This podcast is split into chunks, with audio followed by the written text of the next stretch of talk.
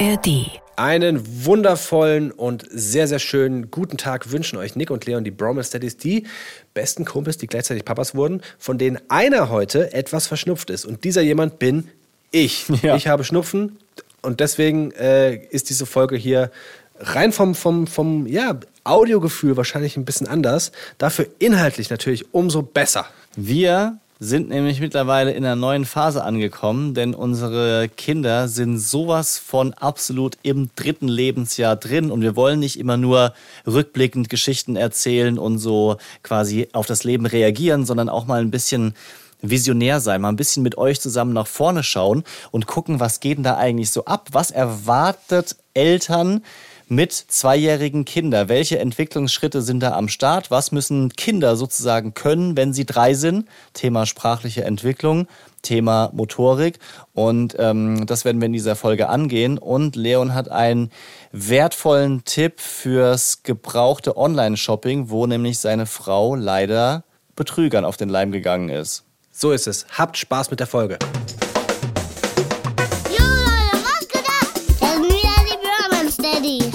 Daddies. Pure Man Steadies. Fast. Mit meinem Papa Nick und mit meinem Onkel Leon. Haut rein. Peace out. Ich freue mich sehr, dass ihr mit dabei seid und dass Leon du dabei bist. Es ist ein bisschen schade, du kannst heute nicht deinen Arm um meine Schulter legen. Denn wir sind ausnahmsweise räumlich getrennt, aber natürlich vom Herzen her wie immer ganz nah verbunden. Der Grund ist grüner, Ich, ich wusste, dass du das sagen wirst. Witzig. der Grund ist grüner Schleim in deiner Nase. Ja, ist richtig. Und im Rachen und in den Nebenhöhlen. Und es hat sich heute Morgen sogar aus dem Auge rausgedrückt. Muss man beobachten, was das ist. Ob das jetzt eine Bindehautentzündung ist oder nur die Nasennebenhöhlen. Also so Augenschnupfen, wie es Kinder gerne haben. Ja. Mal schauen.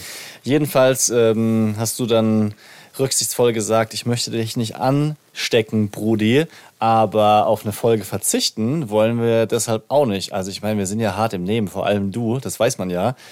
Äh, deswegen Das klingt falsch. deswegen ähm, zeichnen wir heute trotzdem auf. Video gibt's keins in dem Fall, weil es einfach nicht so geil aussehen würde, wie wir uns das wünschen. Aber es gibt trotzdem eine Folge, ja. Und ich mein Podcast ist ja immer noch in erster Linie hören. Und dieses getrennte Aufnehmen hat zumindest auch den Vorteil, dass ich seit langer Zeit mal wieder in Boxershorts podcasten kann und dass ich so eine krasse Knoblauchfahne habe von so einem Schafskäse-Knoblauchaufstrich und mir keine Gedanken drüber machen muss, dass du von der Couch fällst. Okay. Krass, dass du wirklich dann, also dass das Erste, woran du denkst, ist, oh, geil, Podcast aufzeichnen. Ich muss, ich muss nicht, ich habe niemanden um mich rum, ich kann in, in Boxershorts aufzeichnen. Krass. Ich habe mich sogar extra geduscht. Wirklich? Irgendwie, da, da gehen wir anders ran an, die- an die Geschichte. Ja. Ich, wollte dann, ich wollte dann zumindest, vielleicht auch, weil ich so ein bisschen kränklich bin, für mich selbst das Gefühl haben, dass ich aber clean und fresh und vorbereitet bin. Einfach dahingehend, dass ich geduscht habe, weißt du? Ja. Ja, Duschen ist ja sowieso so ein Thema, was wir ja auch schon besprochen haben. Da bist du, wie soll ich das sagen, mehr, mehr hinterher als ich. okay. Ja, der, der, der Nick mit der Knoblauchfahne duscht nämlich nicht. Ganz genau. Also, schön, dass ihr auch mit dabei seid. Jetzt, ähm, da, da ich jetzt hier gestartet habe, haben wir ungewöhnlicherweise euch direkt schon begrüßt und können unseren Running Gag nicht machen. Es wird noch schlechter dadurch, dass ich den Running Gag noch erkläre, den nicht vorhandenen. Äh, hilf mir bitte raus hier aus dem Schlamassel. Leon, haben wir Lust, ein Wir, wir machen es wir machen's das nächste Mal. St- Stellt euch einfach vor, der Podcast startet jetzt. Nick, hast du gesehen, dass wir eine Anfrage bekommen haben, ob wir ein Buch schreiben wollen? Ja. Fand ich ganz witzig. Buch schreiben, habe ich schon mal, schon mal drüber nachgedacht. Weil wir wissen ja, die, die Insider, die, die Inside, Inside Bros und Bro Dads, die wissen, ich bin großer, ja, ein Buchromantiker. Ich lese nicht nur selbst, sondern ich äh, möchte auch tatsächlich mal irgendwann ein Buch verlegen. Und ein Elternbuch ist jetzt das, was so möglich wäre. Die Frage ist, lieber Nick, was, was heißt das denn? Also was, was wäre ein Buch? Was könntest du dir da vorstellen? Was sind das für Inhalte? Hast du da schon Ideen? zum Beispiel Körperpflege über 30, Tipps und Tricks von den Bromance Daddies. wie, wie oft muss ich Sehr gut. duschen, um mich wohlzufühlen? Für Väter. Für Väter. Ja. Das, das wäre so eine Idee. Körperpflege für Väter. Ja. Das, das Mindestmaß, mit dem ihr durchkommt. Genau. Ja, ich habe mir Gedanken gemacht, ich glaube, dass ich es schön fände, gar keinen Ratgeber zu machen, weil wir sind, wir sind ja keine Ratgeber. Weißt du, also ja, wir haben viele Pannen, wir berichten von unseren Pannen und von den Pannen kann man natürlich dann auch lernen. Aber das ist jetzt, glaube ich, jetzt, weiß ich nicht, ob das was ist, was, was sich jemand durchlesen würde. Im Podcast kommt das gut, aber im Buch, glaube ich, wäre das schwierig. Ich glaube, unsere Stärke ist der Humor. Und ich glaube, kindlicher Humor ist auch etwas, was wir haben. Deswegen glaube ich, dass ein Kinderbuch etwas sein könnte für uns. Weißt du, also sowas mm. wie, ich denke da an das Neinhorn. Finde ich witzig. Ist so ein bisschen erwachsen. Also die Erwachsenen verstehen da was anderes als die Kinder. Ist niedlich für die Kinder, für Erwachsene witzig. Und ich dachte, wir, wir könnten sowas machen. Weißt du, witziges Wortspiel über Tiere, die Geschichten erleben. Keine Ahnung. Ganz häufig ist es so, dass wir mit unseren Kindern dann über Papageien reden und sagen meine Kinder, ja, Mamagei.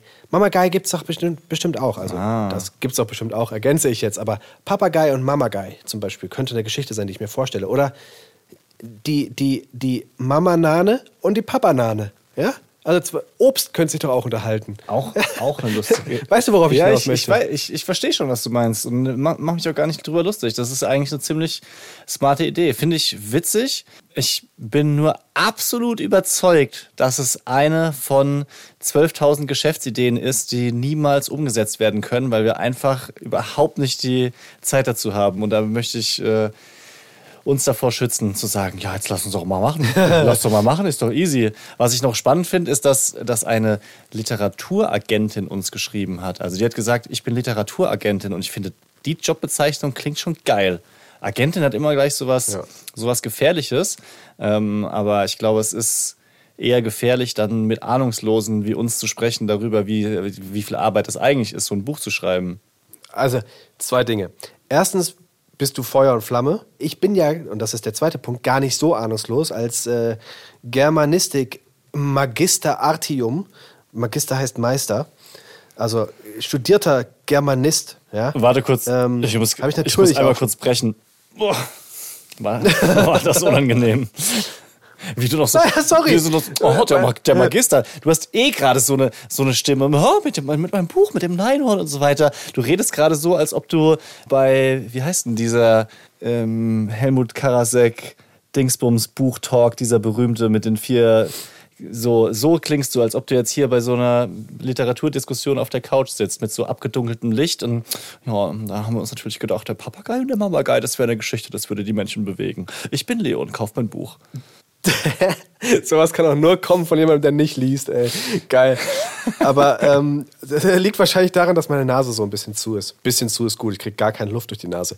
Ja. Deswegen habe ich vielleicht so eine Tonalität. Aber wenn ich schon einen, einen Abschluss habe in einem Studienfach, was relativ ja, also meine Eltern wussten nicht genau, was ich mal machen werde mit dem Germanistikstudium. Dann kann man das zumindest mal nach oben heben, nach vorne heben. Kann man stolz drauf sein, dass man es zumindest abgeschlossen hat. Regelstudienzeit, fünf Jahre, zehn Semester, Bam, Baby.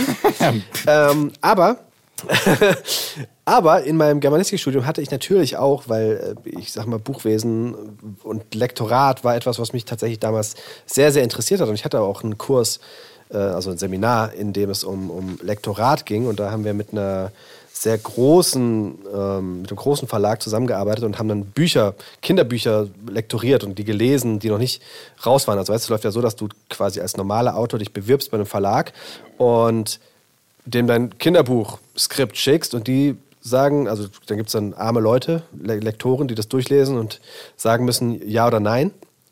Und 99% davon ist meistens nicht so gut und 1% ist dann das, was verlegt wird. Mhm.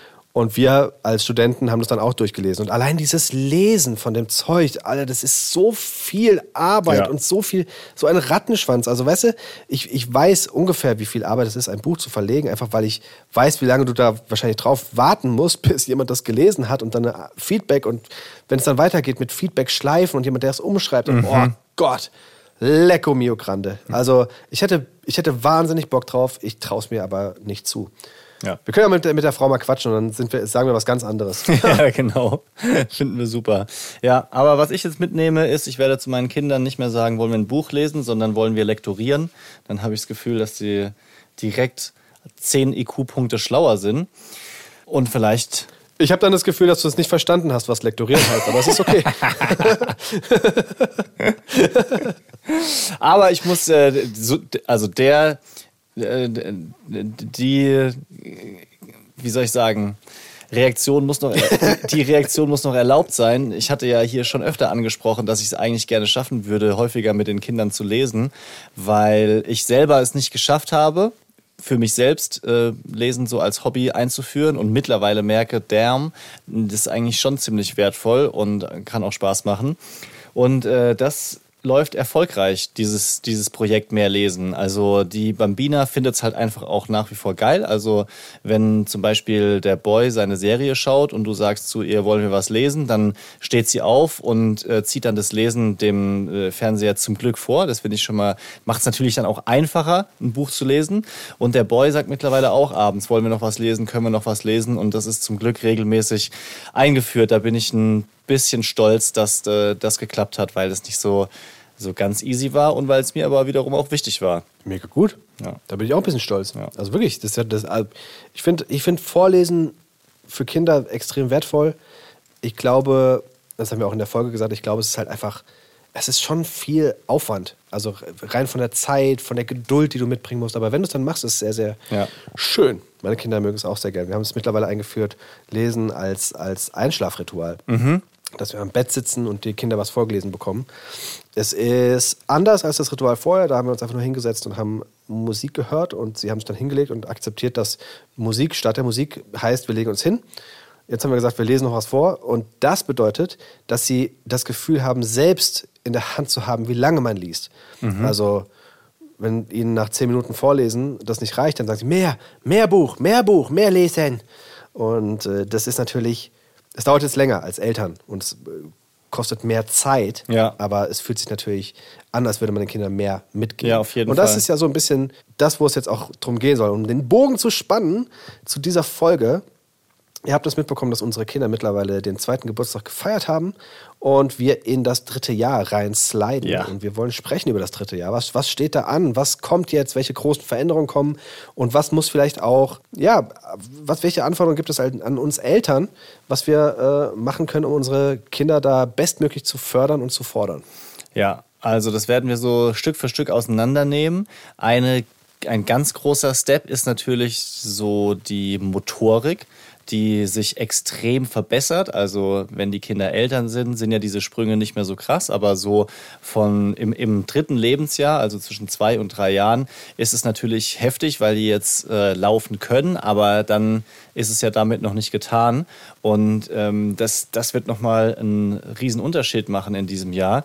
Wie, das wollte ich dich die ganze Zeit schon fragen, wie siehst du das eigentlich gerade? Weil deine Jungs ja jetzt äh, stabil laufen und ich erinnere mich zum Beispiel, dass du im Winter gesagt hast oder so im, im Frühjahr, oh, ist so anstrengend, wir können auf keine Spielplätze gehen, die sind immer mit den Händen auf dem kalten, nassen Boden. Ich wünsche mir, dass die auch einfach mal stehen oder laufen können.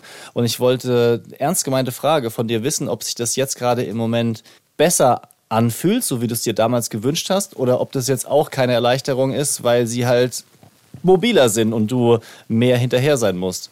Es ist auf jeden Fall eine Erleichterung also ich glaube, ich spreche da für mich und meine Frau. Meine Frau ist gerade extrem viel mit den Kindern unterwegs, weil ich jetzt noch mal viel arbeite, bevor ich dann in die äh, Kinderbetreuung quasi muss, weil wir, na, Spoiler, immer noch keinen Kita-Platz haben.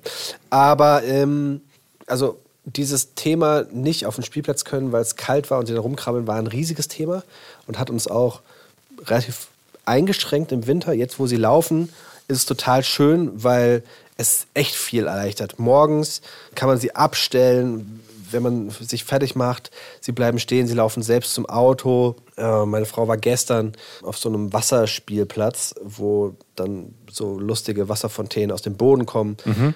Das wäre mit Krabbeln nicht gegangen. Jetzt laufen sie da rum, haben Spaß, nehmen sich bei der Hand, wenn sie so ein bisschen unsicher sind noch beim Laufen. Das ist einfach total schön. Und ich glaube, wir haben da das große Glück, klar, sie sind mobiler, aber noch, Stand jetzt, hören sie recht okay. Also es ist nicht so, dass du pfeifst und sie kommen zu, zu dir gelaufen wie bei einem Hund. Und klar, sie machen sich auch einen Spaß daraus zu testen, wie weit kann ich denn eigentlich weggehen, bevor Mama und Papa sauer werden oder wegzulaufen sogar, ganz bewusst. Aber es geht noch. Also sie verstehen, dass sie nicht auf die Straße laufen sollen, bis zum gewissen Grad natürlich. Und es ist noch in Ordnung. Es ist klar, wahrscheinlich auch sehr viel leichter, dass wir eben nicht mehr in der Innenstadt von Frankfurt wohnen, wo andauernd Autos laufen, sondern wenn sie dann mal auf die Straße laufen, kriegst du nicht sofort einen Herzkasper, weil da 20 Autos pro Sekunde durchfahren. Ja. Sondern du kannst halt ein bisschen entspannter sein. Also, das ist natürlich schon ein Unterschied, auch rein von den, von den äußerlichen Gegebenheiten gerade. Ne? Ja, also das kann ich auf jeden Fall nachvollziehen und auch bestätigen. Also sehe ich, sehe ich ganz genauso. Das ist jetzt gerade im Moment bei uns auch schon angenehmer, dadurch, dass äh, die Bambine halt einfach dann ja, mitlaufen kann oder da steht. Natürlich nicht so schnell, das ist vollkommen logisch, aber man kann halt irgendwie mehr machen. Man kann weiter weggehen. Man, so, du bist eigentlich jeden Monat dabei, umzudenken, wie, wie weit können sie eigentlich? Wie ist die Reichweite? So als ob sich der Tank oder die Batterie bei einem E-Auto ständig vergrößern würde. Und ich sag mal so, der Vorteil ist, dass so Geschichten wie euer missglückter Bobbycar-Ausflug dann wahrscheinlich nicht mehr so übel enden würden, äh, wenn die jetzt einfach besser laufen können. Haben wir das erzählt? Ich weiß gerade gar nicht. Ich glaube. Ich glaube nicht. Ich, das war nur in der Live-Show, habe ich das mal erzählt. Ah ja. Soll das ein Live-Show-Moment bleiben oder soll das. Nee, soll das, dann, dann, erzähl, dann, erzähl es doch, dann erzähl es doch auf jeden Fall mal hier. Das war eine, war eine krasse Geschichte. Ich glaube, auf dem Hessentag bei der Live-Show hattest du das erzählt, wenn ich das richtig zusammenbekomme. Übrigens, noch was haben wir, glaube ich, hier noch gar nicht erwähnt jetzt hier im Podcast. Im September, am 13. September steht die nächste richtig original Bromance Daddies Live-Show an in Frankfurt. Der Link dazu ist hier in den Show Notes. Wir würden uns sehr freuen, wenn ihr da vorbeikommt. Ich sag mal so, die letzten Besucher haben es nicht bereut. Zumindest die, die mit uns gesprochen haben und die nicht einfach danach abgehauen sind. Aber es war immer sehr, sehr nett, danach noch mit äh, vielen von euch auch zu quatschen. Und äh, da können wir am 13. September wieder einen sehr guten Abend miteinander haben. Es hat sogar der Besuch nicht bereut. Also die Person, die Begleitung, die mitgeschleppt wurde, genau. die es nicht kannte, die hat es auch nicht bereut. Die Zwangsbegleitung. ja, Bobbycar-Geschichte, das war es ist noch nicht so lange her. Die Kinder haben da schon gelaufen, nur deswegen haben wir das gemacht. Und ich, ich dachte, ich gönne denen jetzt mal so, so einen kleinen Ausflug. Bobbycar ist nach wie vor ein großes Ding und ich habe beide Bobbycars genommen. Wir sind ins Feld gefahren, ja. Die beiden aufs Bobbycar drauf und sie hatten Spaß und sind wirklich mit einem, mit einem irren Tempo nach vorne gefahren und ich kaum hinterhergekommen, musste so leicht joggen. Und es ging immer weiter, immer weiter, immer weiter. Und es war richtig schön, weil die Sonne hat geschienen, es war noch nicht so richtig krass heiß. Und die hatten einen wahnsinnigen Spaß. Ich habe durchgehend Fotos gemacht währenddessen. Hm. Und irgendwann ging es links runter so ein Abhang runter. Also was heißt Abhang? Es war ein Feldweg, aber ein Feldweg, der nach unten ging. Ja? ja. Und ich dachte noch so, boah, Jungs, also wenn ihr da runterfahrt, klar, bergab ist cool, ihr müsst nicht anstoßen. Bergauf wird dann schwierig. Und wir sind jetzt schon, keine Ahnung, 600 Meter oder so mit dem Bobbycar immer wieder geradeaus gefahren. Wir müssen dann auch irgendwann zurück. Aber sie vorneweg, ich konnte gar nicht so schnell gucken, dass, äh, wie ich sie äh, hätte anhalten können. Dann sind sie da runtergeschossen und unten angekommen habe ich gesagt, okay, jetzt fahren wir wieder hoch, jetzt fahren wir wieder nach, äh, zu Mama. Mama war krank im Bett und deswegen musste ich alleine die beiden betreuen. Und am Anfang war es auch noch okay. Sie haben dann angefangen mit dem Bobbycar, weißt du, bergauf, haben dann gemerkt, es ist total schwierig mhm. und sie kommen kaum vorwärts und sind dann einfach aufgestanden und sind gelaufen, den Berg hoch. Ja. Und ich dachte noch so, ja, okay, geil, dass sie jetzt laufen. Bobbycars schaffe ich. Ein Bobbycar links, ein Bobbycar rechts und sie fangen an zu laufen, diesen, diesen Berg hoch. Der war nicht so, waren vielleicht 150 Meter. Aber danach kamen eben noch die 500, 600 Meter, die wir gerade ausgefahren sind. Und als sie dann oben angekommen sind mit, mit dem Laufen, habe ich gesagt, ja, wollt ihr wieder Bobbycar fahren? Nee, Bobbycar wollten sie nicht mehr fahren. Laufen wollten sie aber auch nicht mehr, Ja. weil sie jetzt kaputt waren. Ah. Und dann standen sie beide vor mir, Papa Arm, Papa Ja, Arm. scheiße. Und ich so, ja, ähm, ich würde euch gerne hochnehmen, aber ich habe noch die zwei Bobbycars. Soweit habe ich nicht geplant, dass ich, dass ich eventuell vier, Dinge vier Gegenstände. Tragen muss. Also zwei Kinder und, und zwei Bobbycars. Das ist ja unmöglich mit zwei Armen. Das hat, ich habe es versucht. Ich weiß, dass es unmöglich ist, weil ich habe es wirklich versucht. Und dann stand ich da und war wirklich so, damn, trage ich jetzt die beiden Kinder? Trage ich die zwei Bobbycars und lasse die erstmal da stehen? Ja, ja. Und die haben halt angefangen zu schreien. Ne? Irgendwann setzt dann auch dieses kleine Hirn aus und sie geraten in Panik oder so. Ich weiß nicht, was dann, was dann da im Hirn passiert, aber sie haben sich richtig reingesteigert, waren auf diesem Feldweg gesessen und haben so sehr geschrien. Und ich habe alles versucht, habe sie dann aufs Bobbycar gesetzt, habe versucht, sie von hinten zu drücken, also so zu schieben, Dabei hätten sie aber lenken müssen und das haben sie in ihrem verschrienen Köpfchen schon nicht mehr hinbekommen. Ja, toll, dann fährt sind einer nach wirklich links einer links, einer nach rechts, weißt du, keine Chance. Dann habe ich überlegt, ob ich meinen Gürtel ausziehe und sie irgendwie ziehe, aber da wäre das gleiche Problem gewesen, hätten sie ja auch lenken müssen. Oh. Und dann war die Lösung, dass ich immer einen hochgenommen habe, einen getragen, einen Bobbycar genommen, so 50 Meter nach vorne gelaufen, den anderen hinten stehen gelassen, vorne den einen aufs Bobbycar gesetzt, zurückgelaufen, den nächsten geholt, an dem anderen vorbeigelaufen und wieder 50 Meter nach vorne. Sodass immer einer warten musste und der andere dann äh, getragen wurde. Aber es bedeutet natürlich, also du nimmst den, den, den Jungen hoch, der gerade schreit, der hinten sitzt, nimmst ihn hoch, er hört auf zu schreien, du läufst auf den schreienden Jungen, der gerade vorne ist, zu, er guckt dich an und denkt so, ah geil, Papa kommt wieder. Auf der Höhe hört er auf zu schreien und plärt dann natürlich richtig, wenn du an ihm vorbeiläufst. vorbei. Dann setzt du vorne den anderen ab. noch 100 Der fängt wieder an zu schreien. Oh an. Also es war, Ja. es war völlig absurd. Und das, das, die Krone hat das dem Ganzen aufgesetzt, dass da noch ein anderer Vater im Feld rumgefahren ist mit seinem Sohn. Der hat dem, weiß nicht, der Sohn war vielleicht so vier, fünf, und er hat dem Fahrradfahren beigebracht. Und die sind die ganze Zeit an mir vorbeigefahren. Und er hat mich die ganze Zeit immer so mitleidend angeguckt, weißt du? Und ich dachte mir so, ja, ich glaube, wenn ich das gesehen hätte, dass da ein Zwillingspapa wäre, ich hätte ihm Hilfe angeboten. Aber sowas von. Und das, ja. Ich weiß nicht, ich hätte, ich hätte, ich hätte ihn ja auch fragen können, natürlich. Ey, Entschuldigung, können Sie vielleicht mal die zwei Bobbycars da vorne hinfahren? Wäre ja möglich gewesen. Klar hätte ich ihn fragen können, aber ich war in dieser Situation sowas von nicht fähig, noch eine Entscheidung zu treffen. Und ja, das, das fand ich komisch, da, dass er gar nichts angeboten hat an Hilfe. Ja, das ist schwach. Das, das finde ich wirklich schwach. Also da kann ich mich auch daran erinnern, wie ich mich da gut drüber aufgeregt habe, ähm, in, in dem Moment schon, als ich das, das erste Mal gehört habe. Das, das geht gar nicht. Also ich meine, das ist ja auch, auch wenn er seinem Sohn Fahrradfahren beibringt, durchaus möglich, mal so ein Bobbycar ein paar hundert Meter weiter vorne hinzustellen oder zumindest mal fragen. Naja. Aber ich habe die Situation gemeistert. Boom. Boom, Leon. Germanistik, Magister, heißt nämlich Meister. Ha. Wir, Gibt's da heute gar nicht mehr. Heute machst du alles auf Bachelor. Ja, ich bin noch äh, Diplomwissenschaftler zu deiner Info. Ich glaube, Diplom, Di- Diplom gibt es noch, oder? Diplom gibt es noch, aber Magister gibt es nicht mehr. Magister ist ja für die schönen Künste quasi, aber das ist auch mittlerweile alles auf, auf Bachelor. Aber ich bin da nicht tief drin.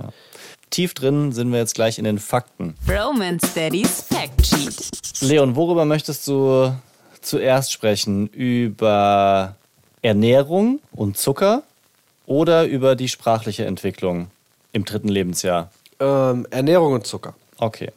Du hattest nämlich ähm, vorab zu Christoph gesagt, hier, lass doch mal checken, wie das ist mit Thema Essen und Süßigkeiten, weil oft ist es so, dass die Empfehlungen für bis zu zwei Jahre sind. Ne? Und äh, ja, da, da achtet man auch noch sehr drauf in der Regel, guckt genau hin, so Beikost und erstes Essen ist noch nicht so ganz lang her. Und dann ist die Frage natürlich, wann ist denn der Punkt, wo man alles schleifen lassen kann? Wo man sagen kann, ich habe jetzt lang genug Mühe gegeben, jetzt wird hier so gegessen, wie wir wollen oder wie du selber willst.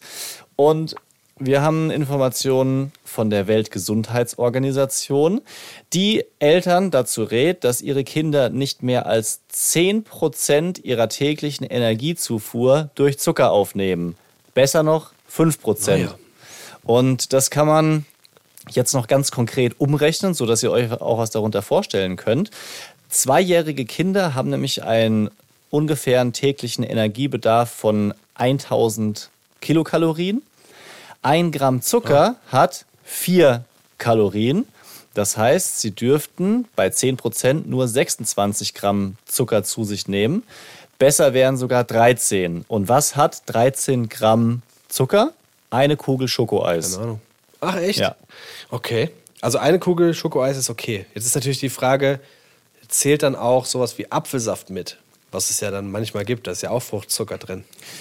Das kann ich dir jetzt so genau nicht sagen, ähm, aber ich kann auf Ziemlich jeden- sicher. Ja, ja, aber ich kann natürlich, also so Limonade wäre wär dann schon auf jeden Fall äh, dann schon zu viel, wenn es noch süße Getränke dazu gibt oder nochmal hier ein Lutscher oder nochmal da ein Bonbon und vielleicht nochmal was anderes zu knabbern. Ja, ist schon, was die offizielle Empfehlung betrifft, nach wie vor relativ wenig. Ja, voll. Ich dachte, das wäre eine ziemlich eindeutige Frage, dass auch dieser Zucker dazugehört. Ich hätte ganz krass von dir erwartet, dass du sagst, ja, ja, klar. Also so dieser versteckte Zucker, den man manchmal gar nicht so, so sieht. Keine Ahnung, da hast du dann noch ein äh, so, so Knabbergebäck. Da ist ja auch häufig Zucker drin. Ja, Das das, darf man nicht vergessen. das auf jeden Fall. Selbst in einem Brezel ist ja Zucker. Ja, ganz genau.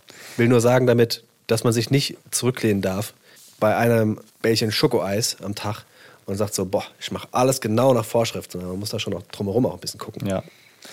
Aber da steht jetzt zum Beispiel nicht, dass diese Bällchen Schokoeis nicht schon zum Frühstück geben darf. Also wäre ja auch eine Möglichkeit. Weil die Bambina Ja, klar, ste das geht. steht morgens schon auf äh, und sagt Eis, Eis, Mango-Eis. Die isst am liebsten Mango-Eis, sonst ja weiterhin fast gar nichts an Obst, aber Mango-Eis.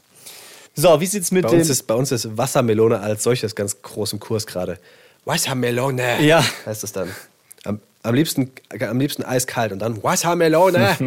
Das ist aber auch was Geiles. Ey, schade, dass es das nicht das ganze Jahr über gibt. Also Wassermelone ist wirklich was sehr, sehr Feines. Weil du das gerade so sagst, die, die Kinder sagen so, Wassermelone, fällt mir ein, ich habe ja mal eine kleine Unterhaltung mit der Bambina mitgeschnitten, die ich dir und euch vorspielen kann. Hört mal rein, da haben wir über den ähm, letzten Urlaub gesprochen. Ja, Eisbomben!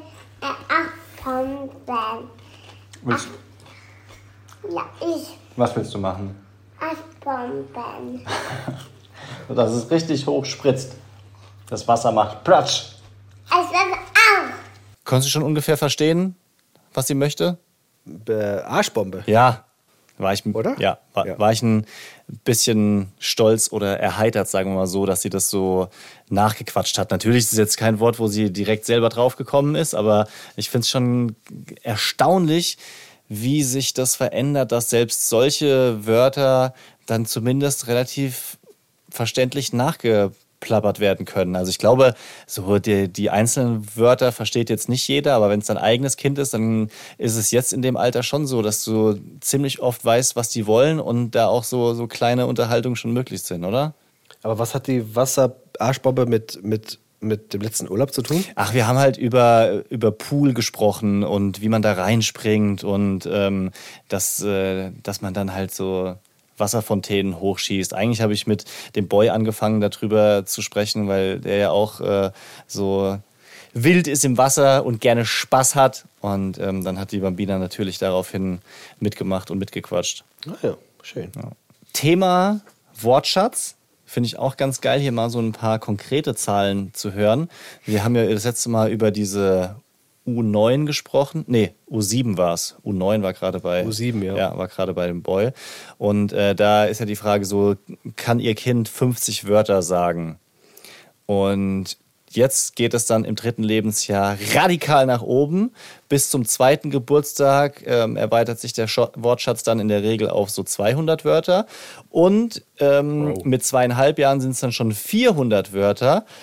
Das Kind versteht längere Sätze zuverlässig und man kann kleine Gespräche über das Hier und Jetzt führen, also sowas wie gestern oder nächsten Monat checken die noch nicht.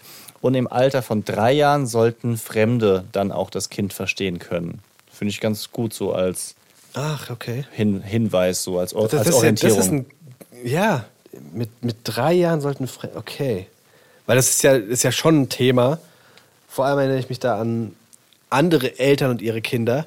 Die sind dann so wahnsinnig stolz und ja, der, der kleine äh, Jonathan, der kann jetzt sprechen und dann brabbelt der irgendwas vor sich hin und du denkst dir so, was zur Hölle hat dieses Kind gerade gesagt? Und dann Mutter oder Vater so völlig selbstverständlich, ach, du möchtest, keine Ahnung, Brot essen? Ja. Ja, klar, hol ich dir. Und du denkst dir so, wow, das ist ja Geheimsprache. Und geheim ist es auch, was in den Köpfen der Kindern abgeht, weil spannend ist noch so die geistige Entwicklung im dritten Lebensjahr. Die Kinder können nämlich Zusammenhänge von Ursache und Wirkung grundsätzlich erkennen. Also so, sie treten gegen einen Ball und der rollt dann ein paar Meter weiter. Aber sie können es noch nicht Ja. immer so ganz auseinanderhalten.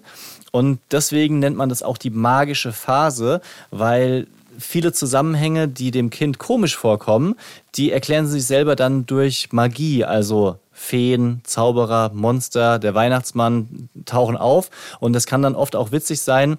Zum Beispiel, dass Kinder denken, die Wolken regnen, weil sie traurig sind.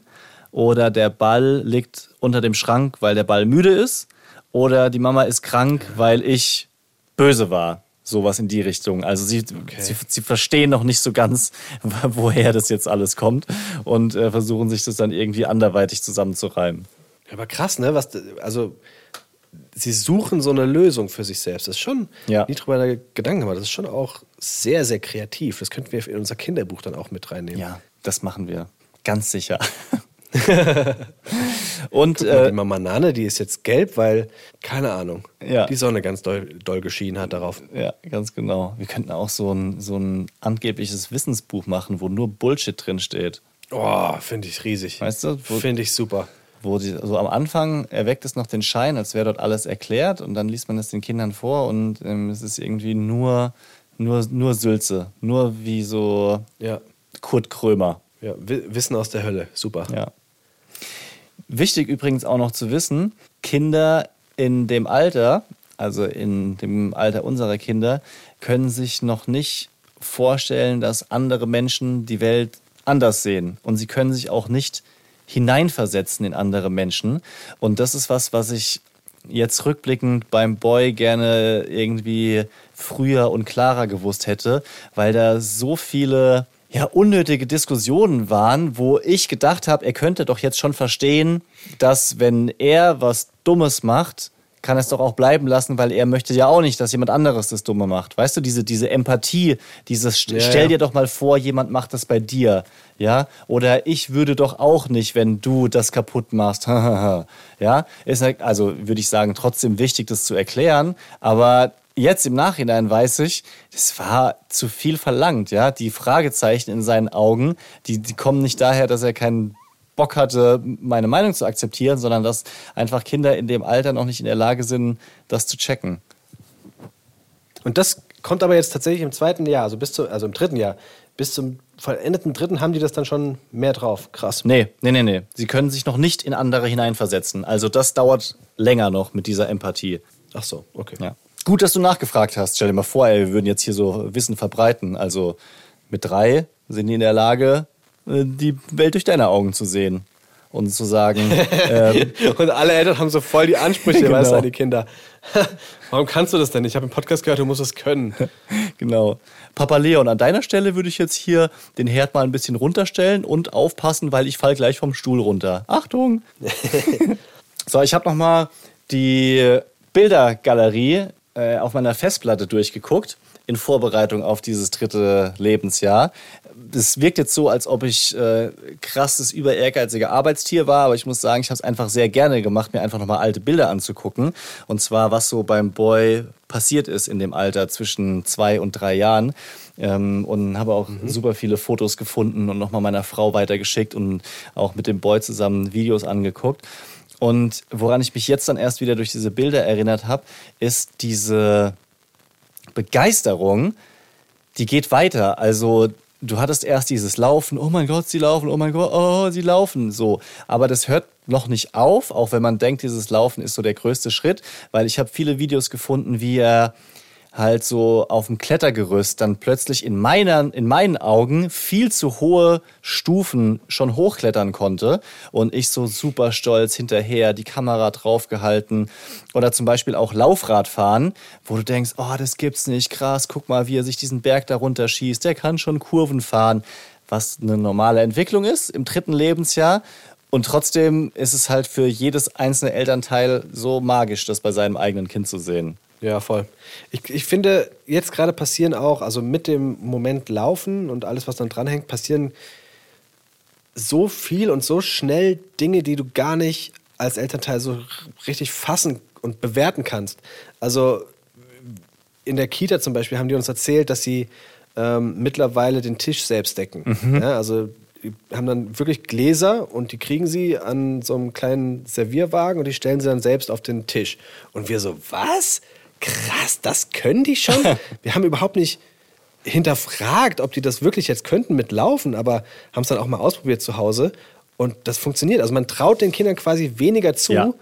als sie schon können gerade. Das ist echt Wahnsinn. Deswegen ist man dann so geflasht, wenn sie solche Dinge auch dann plötzlich können. Also es ist wirklich, wie du sagst, auf dem Spielplatz, weißt du, plötzlich die haben jetzt vorgestern angefangen zu laufen gefühlt und plötzlich klettern die da richtig komplizierte, schwierige, ähm, ja, so Gerüste hoch. Also das ist Wahnsinn. Ja. Da muss ich mich selbst immer wieder so ein bisschen ermutigen, den Kindern auch mehr zuzutrauen, ähm, weil die schon echt viel können mittlerweile. Genau, das ist es ja. Du bist ja in deinem Kopf, also jetzt nicht du alleine, sondern Mann als Eltern, so träge, ja, und hast auch viele andere Sachen im Kopf und man hört sich dann selber rufen so, warte, warte, warte, das, mach langsam, du fällst, ja, so diese, diese klassischen Sachen. Das ist noch so hoch für dich. Kann einem ja schon mal rausrutschen. Aber dann zu schaffen, erstmal die Klappe zu halten und zu sagen, ja, warte mal, warte, wa- vielleicht, hm, glaub zwar nicht, aber ah, krass, er kann's doch.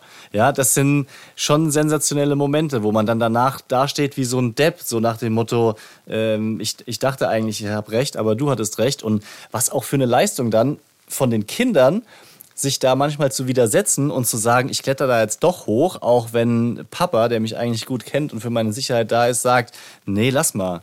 Ja, da, also, wie geil muss das sein, jetzt mal ernsthaft, nochmal rückblickend, wenn du jeden Tag deine Grenzen so sprengst, wenn du solche Fortschritte machst. Da kann ich mich schon gar nicht mehr dran erinnern. Jetzt, wo langsam das Leben den Bach runtergeht und man jeden Tag schwächer wird und nur noch Sachen vergisst. Aber wie krass einfach, also so, ich würde auch jeden Tag rufen, Papa, guck mal, was ich kann. Mama, guck mal, was ich kann. Ja. ja? Also ich meine, wann war das das letzte Mal, dass du dich in irgendeiner Sache schlagartig verbessert hast? Wo du wirklich von einer Woche auf Ja. die andere so dir Skills drauf geschafft hast, dass du von dir selber begeistert warst. Ich kann mich schon, schon lange nicht mehr an irgendwas erinnern. Ja, Nee. Und das, das, das Allercoolste ist ja, dass wir als Eltern, finde ich, da dabei sind. Ne? Also wir sind ja nach wie vor so die wichtigste Pe Bezugsperson von unseren Kindern. Wir sind die allerwichtigsten Personen. Die machen das ja, um uns quasi zu gefallen. Klar, auch um sich selbst die Grenzen auszutesten, aber ganz häufig siehst du auch, wie stolz sie dann gucken, weißt du, wie stolz sie dir es zeigen wollen, was sie jetzt gerade gemacht haben. Und das finde ich, das versuche ich gerade so ein bisschen mehr zu genießen, bei allem, was dann schwierig und anstrengend ist, mir immer wieder zu sagen, so, weißt du, du hast die Zeit jetzt, wo die Kinder in unserem Fall zwei sind, jetzt sind wir noch die allergrößten für die. Irgendwann mit, keine Ahnung, zehn oder so, Ja. werden die Kinder erkennen, dass wir gar nicht so toll sind, wie sie immer dachten. Und die, die Zeit kriegst du ja gar nicht zurück. Also sie, es wird nicht mehr zurückkommen, dass sie mit 13 plötzlich sagen, ah, Moment, ihr wart doch früher die Allertollsten für uns. Das möchte ich gerne wieder zurückhaben. Ja, genau. Sondern dann kommen dann Freundinnen oder Freunde, die wichtiger sind, die Bezugspersonen sind. Also ja, das ist schon eine schöne Zeit gerade, muss ich sagen. Ist bei dir schon so Wehmut dabei, wenn du jetzt dran denkst oder, oder Fotos, Videos siehst, wie die Kinder kleiner waren, sagen wir mal vor einem Jahr, dass du denkst, oh krass, das ist einfach vorbei und wird nicht so wiederkommen. Nö, das gar nicht, ehrlich gesagt. Weil es dafür zu, zu schön jetzt gerade ist. Ja. Also klar war es auch niedlich und schön, als die Kinder kleiner waren und ich genieße es auch, diese Bilder anzuschauen. Aber Wehmut habe ich da wenig, sondern es ist wirklich mehr so ein nach vorne blickend, dieser Gedanke, ich könnte mich schwer damit dem tun, wenn sie mich nicht mehr brauchen. Also ich genieße es einfach so gerade Bezugsperson Nummer eins oder zwei mit meiner Mutter, ach, meiner Mutter, hoppala, ihrer Mutter, meiner Frau zu sein. Ja. Ähm, und also das ist eher so ein Ding.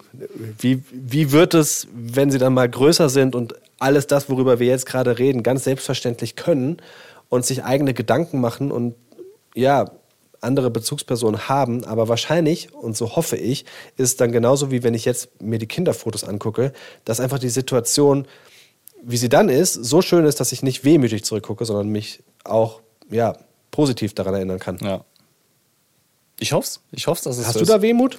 Ich habe beim, beim Boy ähm, immer mal wieder diesen Moment, dass ich denke, oh, boah, das war echt süß. Guck mal, er sieht jetzt ganz anders aus. Also, weil einfach dieses, dieses Babyface verschwunden ist mittlerweile.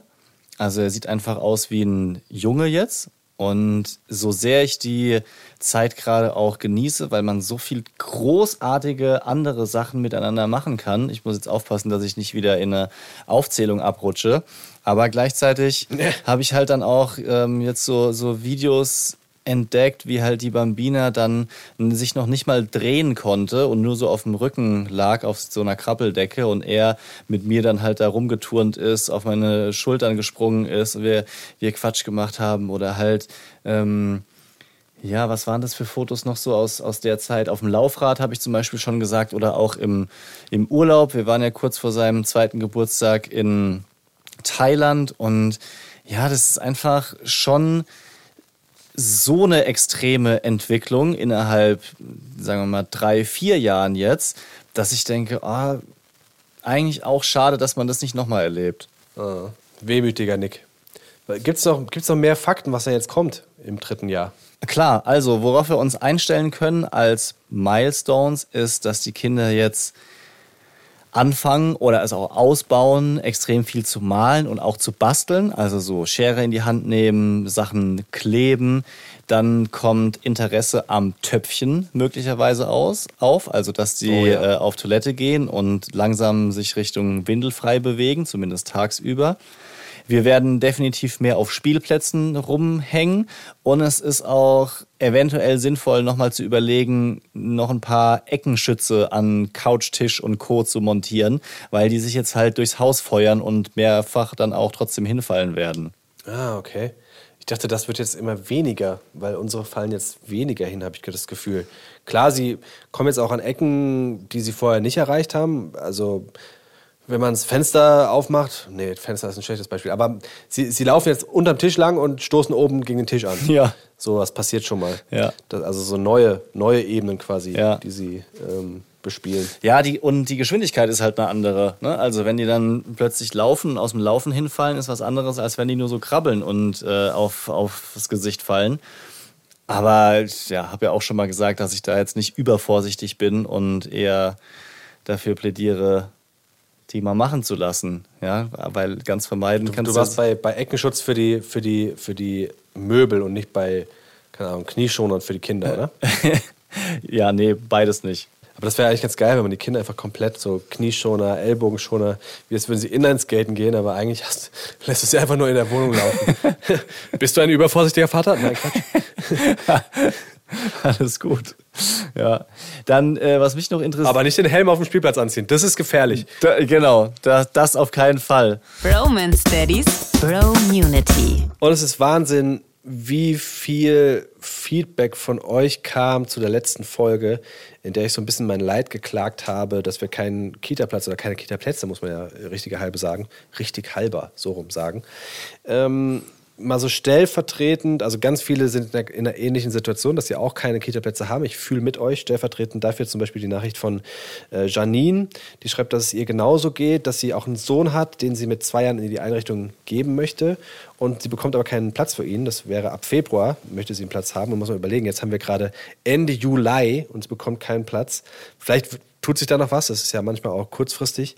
Fun Fact schreibt sie, ich bin selbst Erzieherin und wird dann immer auf den Herbst vertröstet. Ja. Und sie rechnet jetzt schon damit, dass sie äh, auch auf die Großelternvariante irgendwie zurückgreifen muss und die ja dann einspringen. Ähm, also wie gesagt, ich drücke die Daumen, dass tatsächlich äh, sich das noch, noch ändert bei euch mit der Situation. Bei uns war es damals in Frankfurt auch so, dass wir relativ kurzfristig einen Platz bekommen haben.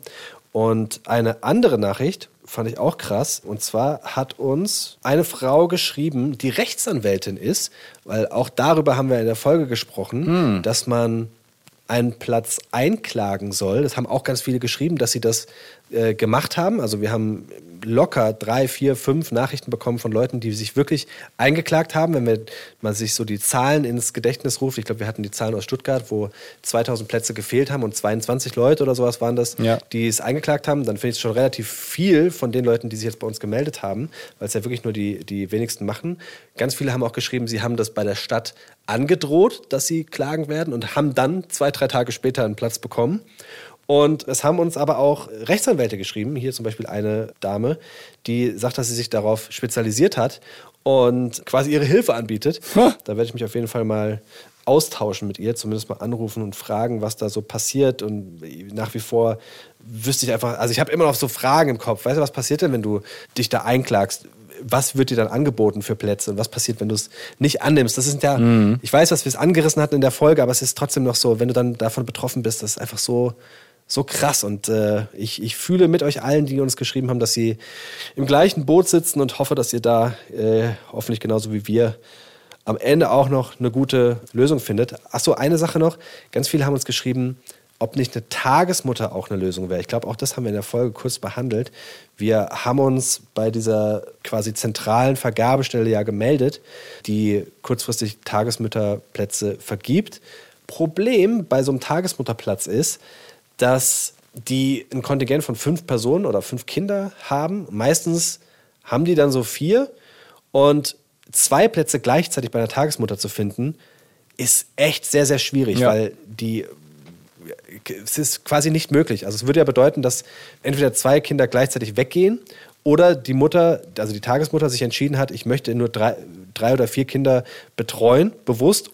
Ah, nee, ich nehme nochmal zwei. Also das ist, zwei Kinder gleichzeitig ist echt schwierig. Das ist so das Feedback, was wir da bekommen.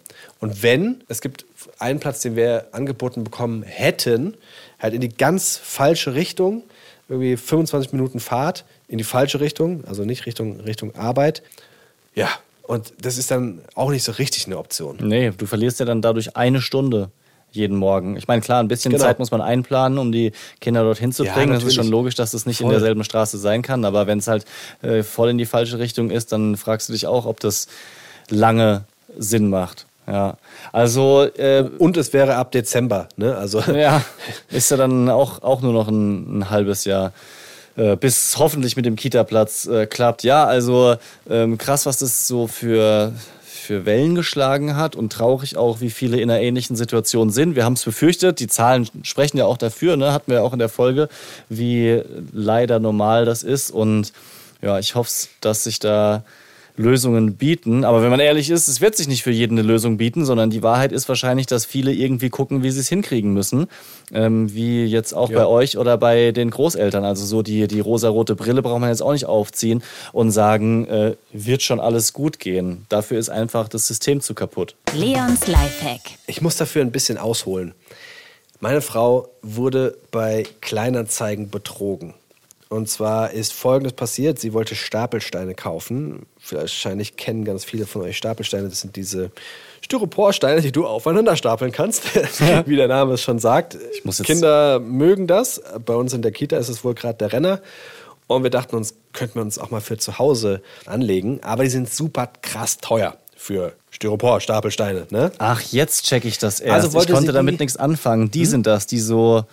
Ja, okay, alles klar. Die sehen so aus wie so eine riesige Farben, so Salatschüssel, abgerundet. groß, man, und da kann man sich dann Genau. draufsetzen, stellen, klettern und so weiter, ne? kannst sie voreinander in einer Reihe quasi Ja.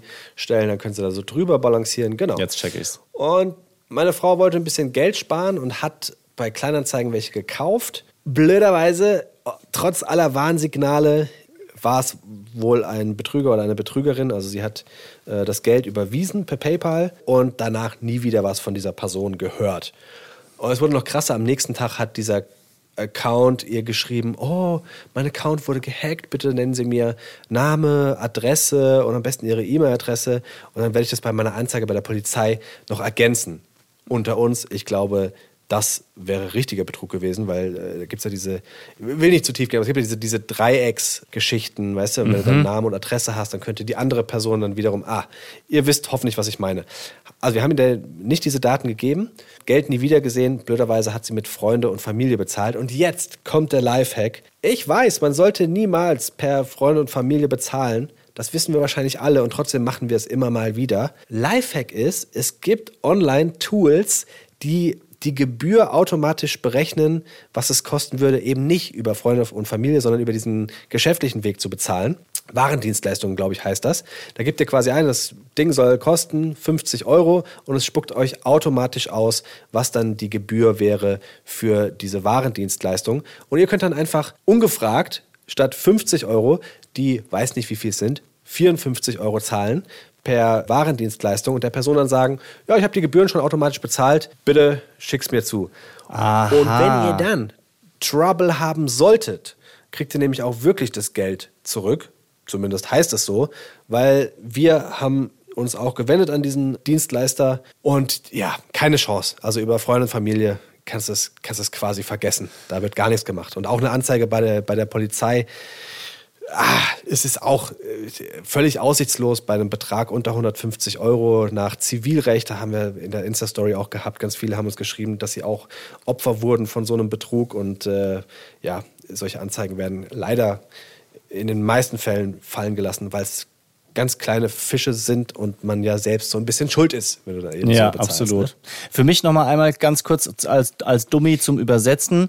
Wenn du normalerweise über Waren Dingsbums bezahlst, dann müsste der andere diese Gebühr zahlen. Das heißt, du kannst nicht einfach so 50 Euro Genau. und Waren Dingsbums machen, weil dann würdest du von seinem Gewinn was abziehen.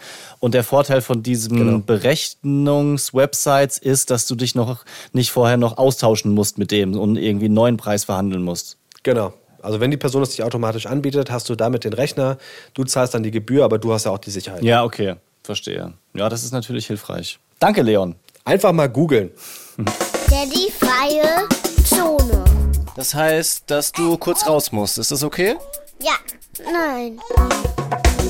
Da beschäftigt mich eine Sache, die mittlerweile völlig normal und alltäglich ist und ich mich aber gefragt habe, ist es eigentlich, ist es eigentlich richtig so? Kann, kann das die Zukunft sein oder werden wir hier als normale, durchschnittliche Bürger einfach nur ausgenommen? Es geht um SB-Kassen. Weißt du, was ich meine? Also so, so Selbstscanner-Kassen gibt es ja in Supermärkten, in Baumärkten, Möbelhäusern. Also nimmt schon zu, so ist meine Beobachtung. Und auf den ersten Blick ist es ja so, dass du siehst, okay, da stehen jetzt irgendwie fünf Leute an der normalen Kasse an und dann sind da aber zwölf SB-Kassen, wo natürlich keiner ist. Also kann ich meine sieben Produkte da schnell scannen und bin schneller raus. So, das ist der Vorteil. Ähm, siehst du, ernsthafte Frage, siehst du, bevor ich meine Meinung hier einfach direkt schon dir um die Ohren haue, siehst du einen Nachteil daran an diesen SB-Kassen? Ich, ich habe mir darüber noch keine Gedanken gemacht, deswegen schildere ich dir einfach mal meine Erfahrung an so einer SB-Kasse und meine Gefühle, die ich habe, wenn ich an so eine SB-Kasse gehe. Weil du fühlst dich ja immer so ein bisschen, ist ja auch immer, also steht ja ein, ein, ein Mitarbeiter und guckt dir dann über die Schulter. Ja. Also offiziell ist der ja nur dazu da, um dir zu helfen bei technischen Problemen, aber eigentlich guckt er dir über die Schulter. Und ich fühle mich da schon immer so ein bisschen, als würde ich den, dieses, diesen Laden so ein bisschen betrügen. Also, weißt du, es hätte. Es ist wie wenn du ohne was zu kaufen an der Kasse vorbeigehst. Ja. Es ist nur das Gefühl. Ja. Du hast nichts Böses gemacht, aber genau das gleiche Gefühl hast du auch so. Ich muss jetzt alles besonders ordentlich einscannen, damit keiner denkt, ich hätte hier was geklaut. So, das Gefühl habe ich dann immer. Und das wird ja noch verstärkt, wenn du dann danach rausgehen willst, musst du ja deinen Bon auf so einen Scanner wieder halten, damit dann die Klappe aufgeht, damit du rausgehen kannst. Also, weißt du, diese, diese Türchen. Ja, bei, manch, bei manchen gibt es das nicht überall. Okay, wusste ich nicht. Ich- Ich hatte das immer mit diesem, muss dann nochmal was scannen. Und das habe ich am Anfang nicht gerafft. Habe ich auch zweimal nicht gerafft, als ich dieser, an dieser SB-Kasse war. Und dann stehst du immer vor diesem Ding und denkst dir so, wow, okay, die Tür ist zu, irgendwer denkt, ich habe was geklaut. Ja, ich, also mein, mein Problem, was ich damit habe, ist, dass ich da erstens einen gewissen Druck verspüre, nichts aus Versehen falsch zu machen, weil ich möchte ja, Ja. nichts klauen, aber ich bin halt auch kein Mitarbeiter von diesem Laden. Und es kann sein, dass wenn ich da zum Beispiel mit zwei Kindern, ich ziehe jetzt, mal- ich ziehe jetzt mal die Kinderkarte hier, abgelenkt werde, dass ich dann aus Versehen einen Artikel nicht abscanne und so, das, das zum einen, dann stehst du natürlich direkt da wie ein Ladendieb. Dann ist es so, dass man manchmal halt auch einfach keine Zeit spart, weil zum Beispiel von den Mitarbeitern nochmal der gesamte Einkauf stichprobenartig gecheckt wird. Hatte ich zum Beispiel ein Möbelhaus mit äh, 28. Ach, echt? Ja, ja, 28 Produkten und dann versuchen die halt nachzuvollziehen in deinem Einkaufswagen, ob du jetzt wirklich auch 28 Artikel in deinem Einkaufswagen hast. Und dann ist natürlich dieses Schnelligkeitsargument auch dahin. Und mein größtes Problem ist folgendes. Ich finde, das sind eigentlich Arbeitsplätze, die vergeben werden sollten.